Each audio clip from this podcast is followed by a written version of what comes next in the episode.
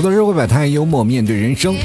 Hello，各位亲爱的听众朋友，大家好，欢迎收听吐槽涛秀，我是老铁。我觉得这世界上最神奇的动物就是女人，而且最可怕的是结了婚的女人啊。比如说像你们替嫂，她经常会问我一个问题，她说她和我妈掉下水里，我先救谁？我这个问题不是早都问烂了吗？你还问我干什么？而且这件事情本不应该你问。他说主要是不是想问，就是想活跃一下气氛。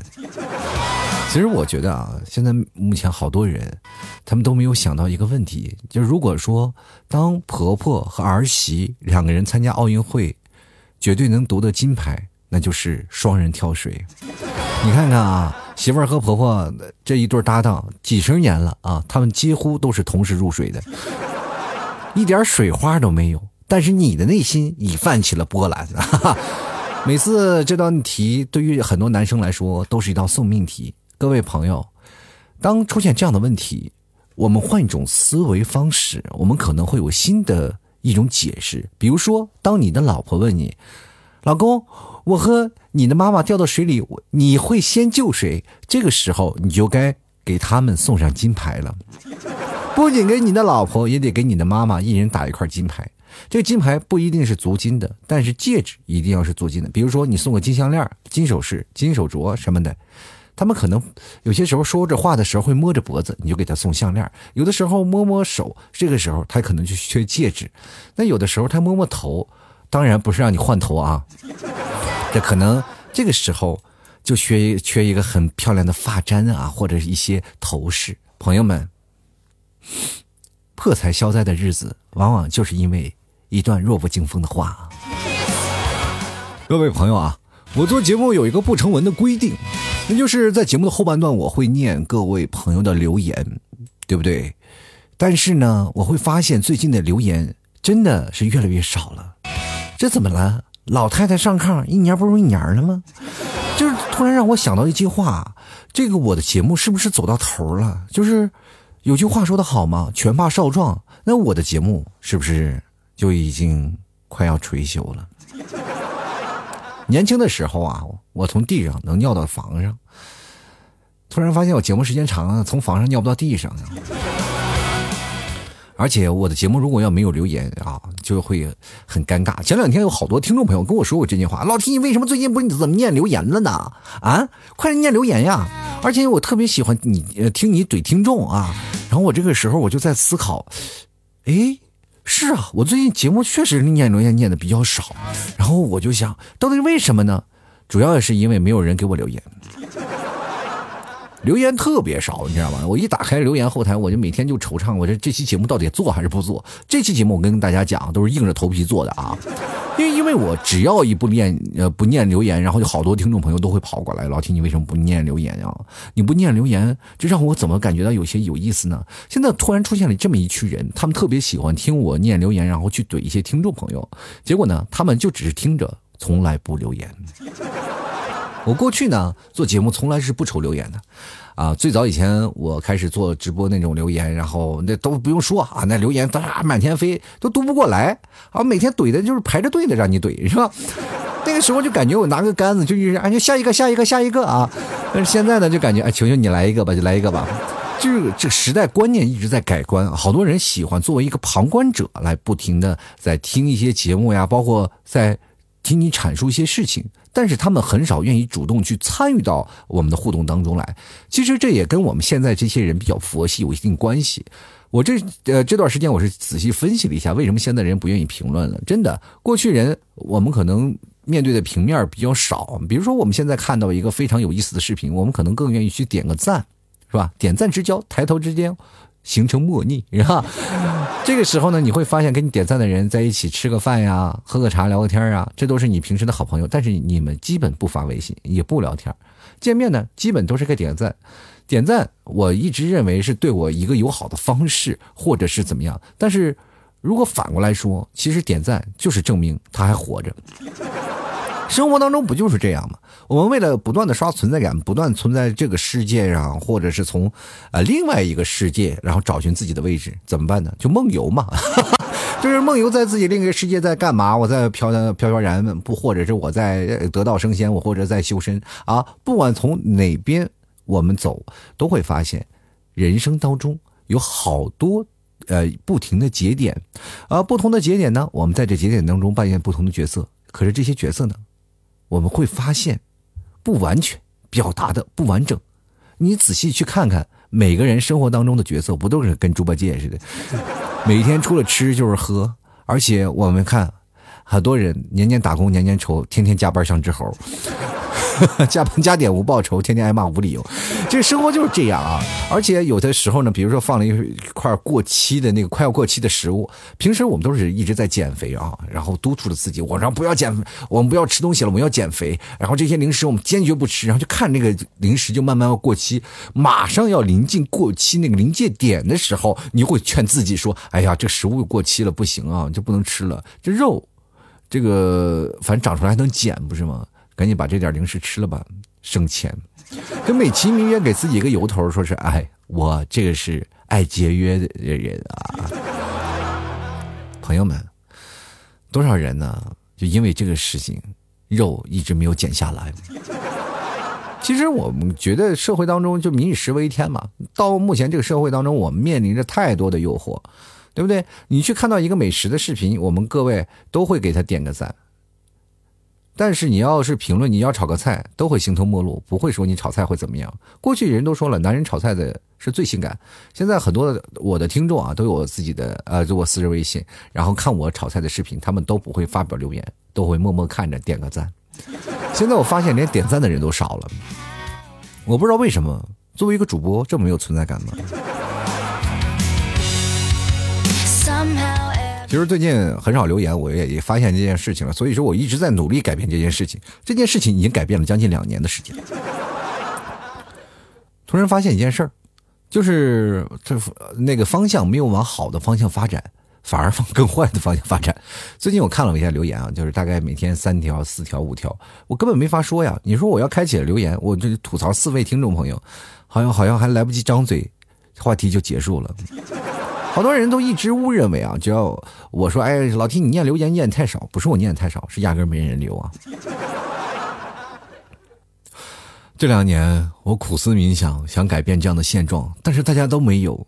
希望各位朋友多多到老 T 的公众号去留言啊，这个你只有你留言了，那我才能啊跟各位朋友去交流心得，去吐槽留言。其实本来一开始我把这个所有的。节目的方向都交给各位听众朋友，因为我每天会更新一些文章，然后各位只要在你喜欢的文章下方去留言，那么我下期节目就会定到这一期。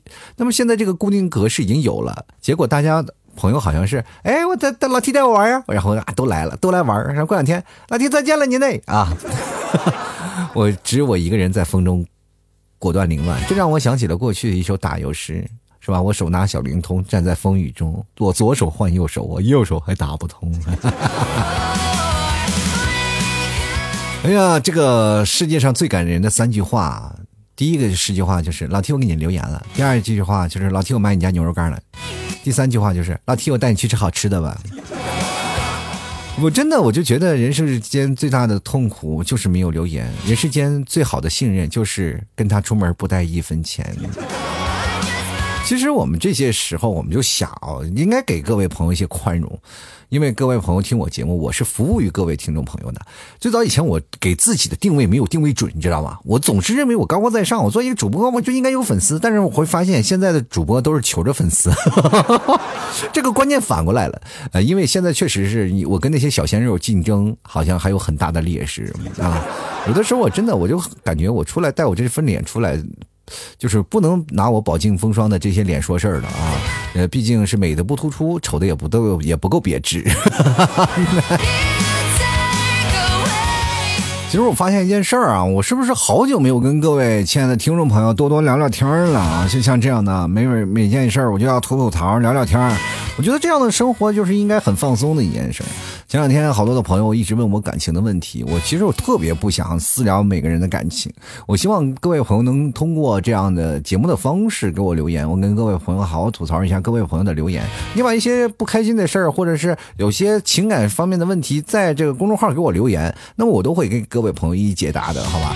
啊，我与其在那里一步一步的在跟各位朋友交流，我就觉得好累，真的啊。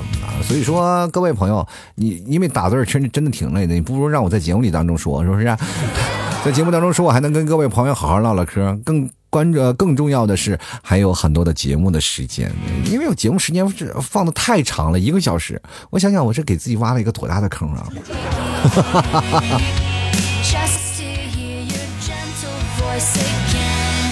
哎呀，不知道曾几何时，我一直在想一个问题，就是刚开始啊，我独立开始做节目的时候，也就是说。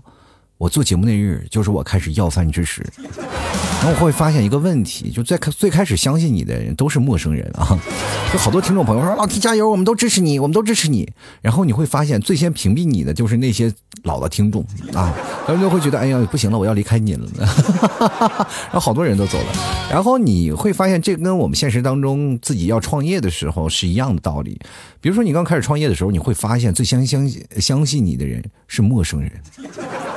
但是最先屏蔽你的都是你的好朋友啊，然后删除你的都是你的酒肉朋友，最看不起你的就是你的同学和亲人，尤其是像你的父母啊，说有份工作不好吗？你自己出来创业不行。然后你们同学说你这什么也干不成，然后就各种风险打击你。但是如果你说你有天发达了啊，每次聚会请花钱，说是啊我要请大家吃个饭，哎，那些吃喝玩乐的时候，你会发现那些陌生人不在，其他的人都在。哎，人所有的坏事都不有都要通通抛尽。这件事情尤为重要，就是这段时间我不是回内蒙了吗？回内蒙的时候，你会发现一个问题，就是。家里人都有一个聚会的这样一个事情，啊，每次家里人都要聚会，都爱聊天。比如说像我们家要请客的时候，大家的这个亲朋好友都来了，他们最爱说的一件事情就是谈论晚辈儿。晚辈在他们眼里啊，就是有的人都是四五十岁了嘛，就是尤其像我这一辈的，我是在我们这辈里年纪就比较小的，因为我妈就比较小，所以说我在我们这里就是岁数比较小的一个晚辈。那么在他们在谈论我的时候就很多嘛，就是尤尤其是我你们替嫂也来了，然后小 T 也出现了啊，就更多的。认识看孩子，然后顺便然后谈吐我小的时候，说因为我的儿子跟我长得一模一样，他们就开始谈吐啊，说啊他小的时候一样了，小的时候可乖巧了，是吧？怎么样？谈论小的时候淘气的事他们从来不就是不谈论小的时候我在他们家做他们打我的事儿。就是好像那个时候对我的嫌弃变成了此时此刻他们谈资，他们是不是以为我那个小时候都失忆了呢？好多亲朋好友都谈论，哎，小的时候可可爱了，可可爱了。他们嫌弃我的时候，你怎么不说，是吧？小的时候我一去谁家就赶紧把门关上，就吃。尤其是我记得我去一个亲戚家啊，我现在不点名说谁，我怕他们听我节目。就是真的，我就是有一次我我就是大老远，小的时候爱玩，因为我过去我没有那个交通设施，没有交通设施呢，我就。光靠两条腿走路，那天呢，我就走啊，就走走走好远好远，就相当于从你们城市的中间走到城市的西边。你就想想，这样多长时间？尤其是对一个年纪还尚幼的一个小孩，靠两条腿走出这这么长的路，是吧？按照我们现在来说，这孩子穷成什么样？当然，过去交通确实不发达，我们那边时候连公交车都没有，自行车那都是一个奢侈品，对吧？我们那时候结婚送的三大件就是自行车、缝纫机还有手表，对吧？那自行车占据了很高的地位啊。那个时候家里有辆自行车，美的不要不要的。不知道各位朋友有没有骑过二八大杠？我过去骑个。我身高很低啊，骑二八大杠掏钢，就是掏着那个中间那个三角，我们俗话说叫掏裆骑，掏裆骑，我都是在我小孩那个我们同事那个院里的那个小孩的面前，我骑过去，我都仰着头过去，这就好好比是是什么什么，就那种他们是观众啊，我就是在这个阅兵仪式过去那开那辆坦克，你知道吧？那那感觉别提有多骄傲了，人家头都得抬着，然后前面有个坑就看不见，直接掉坑里。但是这都是题外话，不管掉坑里也是优雅的掉。我跟我的这个二八大杠自行车，我一起掉到坑里，我光荣。所以说那个时候光靠两条腿走路走出了一片天。我走到我那亲戚家门口，我知道他们家里有人，我看到他们进去了，我就敲门，然后然后他们一从门缝里看是我，然后门又不开，撒腿我就看见他们走到屋里。这个阴影到我心里一直都有。然后这个时候我一直敲门敲门敲门，他们不开门，那我只能默默的再走回去，再走回去，天已经很黑了，你知道吗？啊，走走回去大概需要很长的时间。所以说呢，我就再开始回家，我就一直在默默想，为什么不给我开门？于是乎，我这个人啊，我就是有一种坚韧不拔的精神。就第二天我又去了，就是我就蹲门口，我就这回学聪明了，我就不开门啊，我就真的我就不不敲门，然后我就是在那里就守着。哎，你过去的平房你知道吗？有大房，有主房嘛，也也有小房，小房一般都是堆杂物的。然后堆堆杂物是什么概念呢？就是放那些啊零的碎的，然后冬天呢要放煤啊，因为北方过去是家家自己有炉子要烧煤的。我在那里啊，我就想啊，就是趁着他们过去啊，平房是没有洗手间的，你知道吗？他们有一个水水桶啊，就干水桶，就是往外倒水桶啊，就专门有个垃圾点说有这么一个地方，知道吧？呃，往公共厕所倒，说有时候懒得去厕所了，就在家里方便了，然后到时候再把这个桶拿到这个厕所里去倒。就过去啊，哈 哈过去有这么一个活动，你们不知道啊？为什么说过去人身体健康？哎，天天运动，啊，这这是被迫的。你想不运动都不行，你必须要抬着桶就往那。我小的时候经常啊，我也经常拎着水，到处往外倒，你知道吗？这就是我们那个年轻人，八零后这身体强壮的一个原因。好多人问我为什么不去健身？我小时候天天健身，我跟我干嘛？我要到老了我还去健身？不需要，那底子在。所以说那个时候他们，我就趁着这个亲戚啊，就是拿着桶水啊，我这往这个厕所倒倒的时候，因为门没锁嘛，我就悄悄的进去了，然后我就躲在那个小房里，我没有进主，就是那个主屋啊，我就到那个小房里，那么因为有院子嘛，我就到小房里坐着，坐着我就看，我说谁发现我，我过来我吓他们一下。结果这个小房我就真的不知道，他们居然一天都。没有人进来哦，因为那是夏天，它不是冬天。冬天肯定会进来，他们会铲煤。再说冬天太冷了，我也不能在那里待太长时间。那等再过来了，哎，一看，哎，今天我这我这屋里怎么多一根冰棍儿是吧？这不行。那过去呢，我就在那里小屋里，我就看谁来。结果等着等着等等着，我就靠那个杂物堆里，我就睡着了。睡到第二天早上。我饿呀，我都没吃饭，你知道吗？那个杂物堆里有一些那个什么，就放那些菜，有的那个菜就没有地方。那过去我们连冰箱都没有，知道吗？就是放一些菜在那个屋子里，那小房，我们称之为小房的地方。我们在小房里，我看看有菜啊什么，扒着就是吃那些菜，然后吃着吃着。当时第一开始进来了以后呢，我那我就坐在那个杂物堆里就睡着了。然后那个当我醒来的时候，我听见一堆人在那滴滴叨叨叫唤，你知道吗？就是在在那叫。我说在那叫啥呢？我就我说抬着眼皮，我因为我这我身上晚上睡觉冷，你知道吗？我盖着那个麻袋，你知道吗？过去装菜的那个麻袋，我盖在身上。我就在那儿露了一个脑袋，我就睁着只眼儿，我还闭着眼在那看，是吧？我说这帮人在那讨论啥呢？看着满地就是我昨天吃的菜，你知道吗？看着我吃那个菜在那说呢。哎呀！这这家里就找老鼠了，遭老鼠了，然后好几个人 在那讨论说啊，遭老鼠了。我说我吃的，就把把这一家人给吓的，你知道吧？都飞起来了。有一个就是我今天已经吓晕过去了。当时这个他们就是完全没有考虑到，说我昨天饿了一晚上，我偷吃了菜，然后饿了一晚上，然后就呀，你咋在这儿呢？然后第一开始是惊讶，第二个呀，小兔崽子啊。然后呢，他们当然是打，就是稍微轻轻打了我一顿，毕竟不是我父母嘛。主力呢还是要找我爸妈。啊，我爸妈要骑着自行车，然后骄傲的是吧？他们 当然不是不能说骄傲，他们应该就是很低调的是吧？然后从大老远骑过来，要准备把我接回家。接回家之前呢，就要。表示给这个我祸害亲戚家表示赔礼道歉嘛，就是毕竟是在那里是把人家菜吃了是吧？祸害了，然后扒了一地，我因为我有很满腔的怨恨，你知道吗？所以说我在那里就啊哇哇扒来来扒了去，然后把那些所有的东西都扒了一地。那个时候呢，我总是感觉啊，我这骄傲，我胜利了。结果没有想到那个时候把那个亲戚给吓的，就是因为他在那儿，我一句话嗷了一嗓子，把人吓背过去。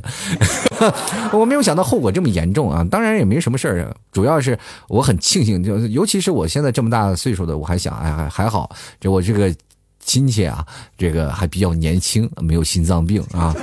要放到现在，估计被吓死了。我爸妈来了，表示对亲戚的这些非常的愧疚吧，然后于是乎呢，就把我打了一顿。我觉得在他们的认知范围里。打我一顿是最好的道歉，因为过去那时候啊？这啊，亲戚开始拉着我啊，别打了，打孩子干什么？这件事又不怪他。哎，我就想想，你曾经，你刚才打我那副嘴脸去哪儿了？什么意思啊？啊，这个时候，不过当然我还是蛮感激的啊，至少哎，少挨鞭打也是可以的。回到家里呢，难免又做了一顿毒打。其实那个时候呢，我妈为了这个惩罚我嘛，又把我关到小房里了。哎，这个意思我就有点不明白了。我说祸害别人家的小房，又让我祸害自己家的小房吗？于是乎，我就在家里小房里待着。其实我爸我妈不知道我在小房里待一晚上，他只知道我去祸害了别人家。因为你知道我为什么叫过去我们的孩子，真的是特别自由，自由到什么地步？就是你的孩子就是今天晚上没回来，父母绝对不会去找你。真的，这过去那个时候还没有电话，因为那时候我真的还小，没有电话，我经常晚上会去这住这个家住那个家，然后第二天我会回来，然后很准时的回来，然后跟父母报道，然后父母都知道啊，因为过去我们都是去这家吃饭就住那个人家了，然后是谁谁，比如说呃，像我们目前的串亲戚的方式是在家谁吃完饭，不管多。晚我们都要回到家里是吧？哪怕吃到十二点，那个过去是吃吃了晚饭，比如说我们晚饭在你谁家吃，我就住谁家，你知道吗？过去说谁谁来住了，我就要多准备一床被子，是吧？内蒙古人好客啊，这是没办法，这是呃长久以来留下的美好的传统。所以说那个时候我们一般不不让我们去女孩子家去逛，是吧？怕留下来做客。真的特别有意思，就是小的时候我真的就像一个悲剧啊！就很多人说悲剧其实没什么可怕的，但是可怕的是什么呢？我的我这个悲剧里它会无限续杯，你知道吗？别人里这个悲剧里放的可能都是奶茶，但是我的悲剧里放的可能都是酒，真的，一喝就醉啊！醉到什么地步？就有些时候能能把我打昏厥了。小时候真的挨打非常多，我不知道各位朋友现在是什么样的状况。我觉得你们现在这个活在当下的社会是一个很幸福的一件事儿。好多的人会跟我说：“哎呀，我在家里跟父母如何相处，或者是我在家里跟父母相处会出现什么样的矛盾？”我觉得在我的童年里，我跟大家讲述了这些事情。你再回顾你的童年，你会会会会不会觉得你很幸福？但是你会发现，人呢，就是有一种叫做贱嗖嗖的东西。什么怎么贱嗖嗖的呢？就是比如说像老 T 这样的生活，在我你呃那个小的时候，什么都没有，你知道吗？电话没有，电视没有，冰箱没有，洗衣机没有，甚至连吃的喝的都特别费劲，而且穿的也特别土。然后尤其是看到我小时候的照片，都感觉到我小时候过得是真苦啊。然后浑身上下就是没有一件干净的东西，而且你比如说去卫生间呀、上厕所呀，或者冬天呀，条件都特别艰苦。而且在我们那个时代呢，生活的也并不如像现在这样丰富多彩。我们生活特别单调，然后能玩的也是仅仅的是现实的开发。我们拿小石子儿，我们打一下午。就比如说，我跟一个小伙伴，我们俩说玩个游戏吧，咱们就两个人，怎么玩？你追我，我追你啊！追了一天，累累乎乎的，不知道玩啥。满头大汗回到家，然后浑身灰灰头土脸的，让老妈还要毒打一顿。就那个时候，他们的教育方式的理念就是跟我们现在的教育方式不一样。现在的家长教育孩子的方式更加科学化，而且更加懂得去跟孩子去尊重一些。你看现在的父母都很强势，比如说八零后的父母强势到不得了。比如说今天我妈，我在我已经把我的这个设备搬到一个小房里，跟大家说，我现在就在小房里。不知道各位朋友啊，我现在没没开始直播。等如果过两天我有时间了，就因为这屋里确实太凉了嘛，啊，冷到一个地方，然后这屋里也没有什么暖气。我在这里呢，比如说我要每次来做节目的时候，我要穿上冬天的棉裤来这里做节目，因为这屋太阴了。像过去呢，就是有小房是平房院子，但是在楼房里有一个过去的老楼房，我们家有老楼房特别老，你你也知道我们家确实不太富裕，很穷啊。真的，过去那种老楼房特别老，这个楼楼房大概比我岁数还要呃小几岁吧，就小几岁，二三十年的房子了。这房子那个过去都有小房，小房是干什么的？是用来储物的，因为家里确实不大，只有四五十平的这样的一个样子。然后这个有个小房子是个储物房。那过去内蒙的建筑都是有这样的储物房，那现在的新新型的建筑都是比较大平米的啊，都自己做那个储物间了，然后没有这样的小房了。然后比如说我们这个房子里还有地窖。啊，你知道吗？小的时候我就为了躲避啊，这个我妈的这个追赶，我就经常往地窖里跑。然后地窖里有这个种什么土豆，你知道为什么我们这个地方都有地窖吗？我跟大家讲，呃，过去没有冰箱，所有的冬天我们都要存菜。啊，是不不是吃不到什么新鲜的蔬菜？我们这里牛羊肉随便吃，但是没有新鲜的蔬菜啊。都是在等哎，什么时候吃菜？那个时候一到了冬天，我们有菜，所以说我们都要把豆角晒成干把这个茄子晒成干然后把那个大白菜囤大白菜，囤土豆。然后一到冬天，我们就是呃猪肉土豆炖粉条，是吧？知道吗？为什么会出现这样的情况吗？就是比如说像土豆啊，你包括你现在来内蒙，你吃饭还能吃到那些呃。各多土豆啊，大白菜的这个生活是吧？就是多年来的习惯，没办法。比如说我们那有个装锅的，说砂锅呀，就是大分大这个干货嘛，什么干豆角啊啊，这个还有什么干蘑菇呀，是吧？干干土豆啊，是吧？这个时候我每次都下下到窖里，我去拿这个土豆，可深了。现在这个窖里没地方放啊，什么东西也没放，但是经常会放一些酒啊什么的，这个放在这个窖里。所以说这个看到窖，很多的人可能不知道了，但是北方人知道啊。所以说，我现在就在这个小房里待着，因为这个小房比较，因为那个房子里确实是因为比较小嘛，你知道吗？只有两居室，又加上我有个孩子在那里，然后就老闹，我就没有办法做节目。然后有些时候我一做节目呢，你们这个替嫂呢和我们的孩子就要睡到外面客厅的地上。这有些时候我于心不忍，你知道吧？因为做节目的时候我有拖沓，我就可能要准备个。几个小时，几个小时，结果他们都睡着了，半夜又孩子又冻醒，我想于心不忍，我与其不与其这样，不如我就搬到小房来做节目。所以说那段时间你可以听我的节目，可能经常会拖更，就是因为这个原因啊。所以说现在节目我就是再冷我也不会拖更了，我都会在这小房里给各位朋友录。所以现在条条件特别艰苦，我这收我左面是一堆杂物，右面是一堆杂物，然后还特别冷，而尤其这个窗户啊还嗖嗖钻风，是吧？我 突然想到了我童年，所以说我今天为什么要聊这事儿，就是因为我在小房上心有所感，一直也逃不过去。你说铁杵它能磨成针是吧？这个但是木杵还能磨成牙签儿，那我这块料呢，对吧？你看看在冬天里我能磨成啥呢？哎呀，我就是百年磨成一个人嘛。其实好多人都是出现一种。呃，一些特别丧的事儿啊！前两天我看到好多朋友啊，给我发来好多很多丧的信息，我一读到这个信息，我就觉得哎呀很崩溃。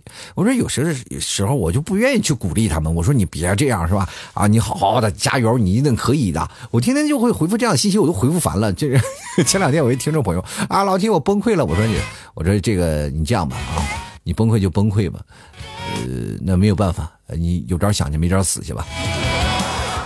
这位朋友，你是个主播呀，你不能这样说。我说我是个主播，那你也不用拿这个东西来老是让我给你加油吧？你自己能不能给自己加油？我发现现在人就得了一种病，叫间歇性的踌躇满志，持续性的混吃等死，对吧？你看看，好多人生活当中不做自己的，不去做改变，而疯狂的就是。啊，往自己的身上说，哎，有什么的，我不努力了，或者我考不上试了，我考不上学了，我工作不好了，对不对？有些时候，甚至好多人就觉得啊，我这太痛苦了，我活着不行。这我人生当中呢，就像一部电影，是是什么电影呢？这我是就是老 T 啊，我这人生当中这个电影一步一步的，一幕幕在我眼前传。你觉得我人生中像一个一部什么电影才能形容到我的人生？老 T，以你的阅历来说一部电影名字吧。我说，哦。你是那个弹出来的广告。每次看电影的时候呢，就开始的中间总是能放一些广告影片。哎，你就是那个。等你这个影片谈完了，你的人生的电视才开始，电影啊才刚刚刚开始上映啊。你一说这人其实有的时候真的挺累的，你知道吧？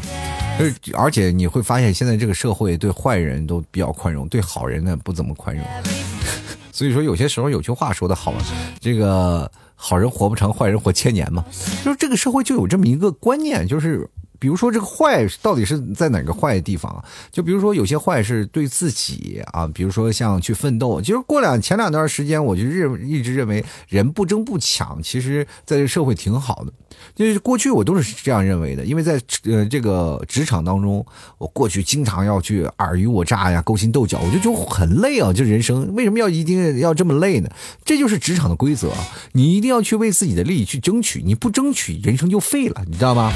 所以说，你当你不争取了以后，你才能，呃，你就会发现你这人过得很中庸，而且一辈子都没有晋升空间。你必须要争取，不需要拼斗，这没办法。你你讨厌这件事情，你也要去努力去做，知道吗？这就是职场的一个规则。如果你你不去就做，那你迟早会被社会淘汰的。你会发现，好多那些尔虞我诈，在那些斗争当中奋斗的人，就哪怕他不在这个公司做了，他后来他还会呢有一个自己的一片天空。真的，好人呢，你看发现要经历九九八难八八十一难啊，才能成佛；而坏人呢，只需要放下离刀啊，放下他的屠刀，就能立地成佛。为什么差距就出来了呢？所以说，各位朋友呢，人生就像一场戏，关键呢不是看你演的如何，而且也不是说你演技如何呀，或者是怎么样，关键是怎么回事呢？是导演要求你怎么拍。这个时候导演要求你怎么拍，然后你会发现没有你的戏份了，你需要争取吧？但是你怎么争取，再怎么争取，还不如资方来的好。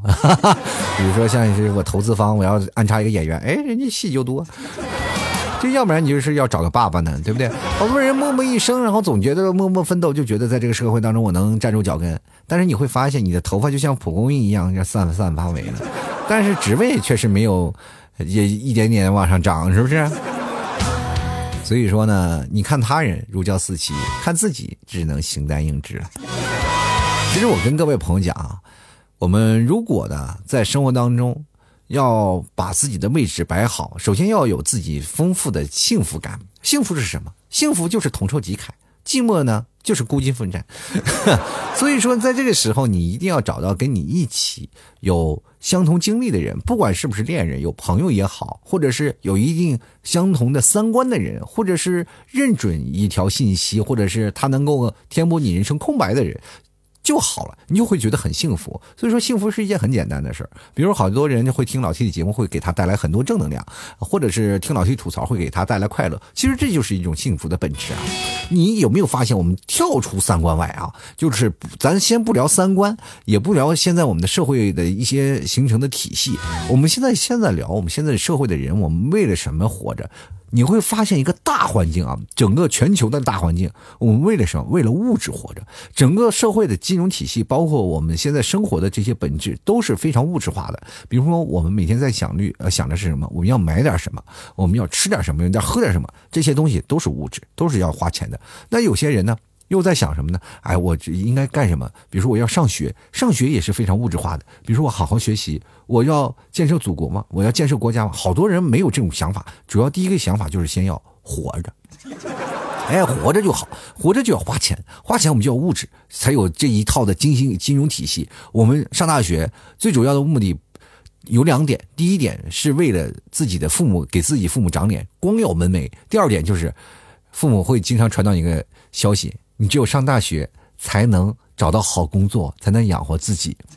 朋友们，你有没有发现这些问题就很可怕？然后当你问你自己父母说：“爸妈，我不上学该干嘛？”爸妈就会告诉你一个道理：“我也我们也不知道，我们只知道你只有上学才行。”因为现在社会就是这样的，我们找工作第一条的门槛。就是考大学，我们考大学的那个事情，我们觉得，我现在跟各位朋友讲，活到老学到老。我们现在包括我们，哪怕从大学校园里出来了，我们要更更加呃想努力的去学习，但是我们很少有时间去学习了，我们更多时间在看别人在干什么，是不是？比如说现在好多人在。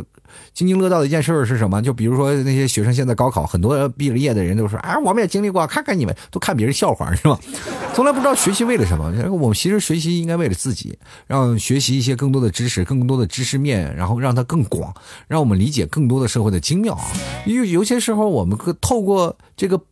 事情的这个本质，然后再看到自己，你会发现物质社会影响到我们每一个人，乃至于整个社会运作的一个体系。当我们真的抛开物质来说，最重要的是万物以人为本。我们时候什么时候注重一个人？有些时候人说啊，你不是人。各位朋友，我们真的有的时候真的不是人，我们是个机器，是吧？是不是印钞票的机器？要不然你们提早天天跟我说要钱，我说我去哪儿给你印那么多钱去，对吧？说我这是印不了那么多钱呀，但是有些时候呢，你又没有钱，你被迫为了钱而低头。最早以前我在追寻快乐的时候，我在想要做节目，或者是啊在做一份工作的时候，我选择了做节目。做节目你以为是快乐呢？不快乐，因为生活压迫着你。你为了一个人而改变着，比如说你有家庭了，如果是我是独善其身就一个人，我宁可每个月就大概是赚个。不要很多钱，就要一点点的钱，我能活得很快乐。我每天坐在这个麦克风面前，跟各位朋友讲述一些事情，我也觉得够了。因为这样的人生就是我自己为自己决定。我比如说我苦思冥想，今天应该有什么样的事儿啊，或者有什么好玩的事儿要跟各位朋友分享，或者要吐槽，我就会在节目当中跟各位朋友说，对不对？好了，吐槽社会百态，幽默面对人生。如果各位朋友喜欢老 T 节目的话，欢迎关注老 T 的微信公众号主播老 T，还有老 T 的私人微信号。拼音的老 T 二零一二，欢迎各位朋友关注啊！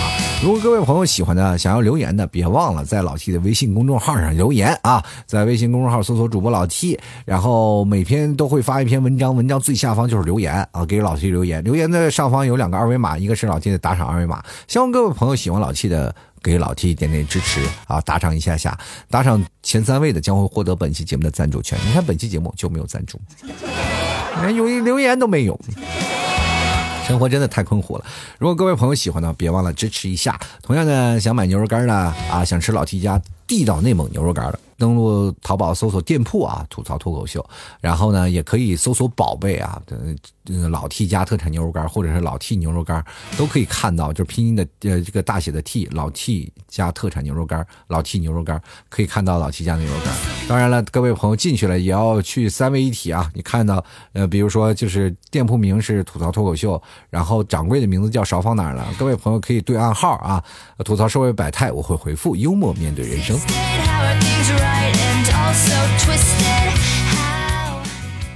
老 T 家的牛肉干呢，绝对是最地道的内蒙古的牛肉干，而且你可以看到那些介绍，老 T 家的牛肉干是清真的。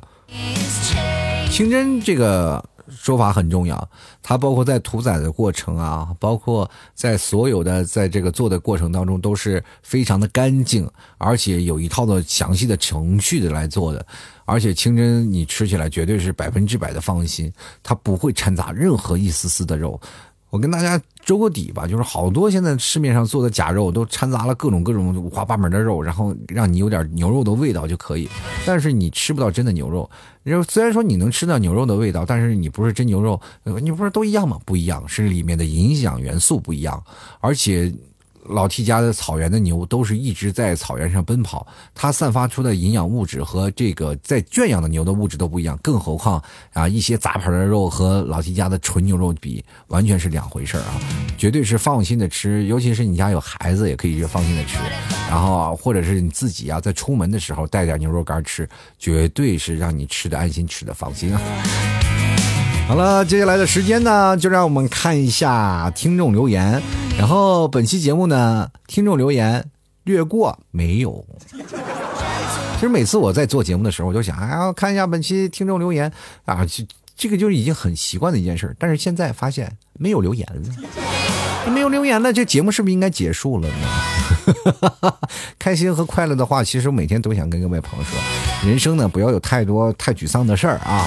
也希望各位朋友都能开开心心、快乐。我每天要想吐槽一些事儿呢，希望各位朋友有什么开心的或者是不开心的事儿，愿意分享给我，欢迎在老七公众号留言。那么我会在这时候跟各位朋友再去想啊，你该吐槽什么事儿。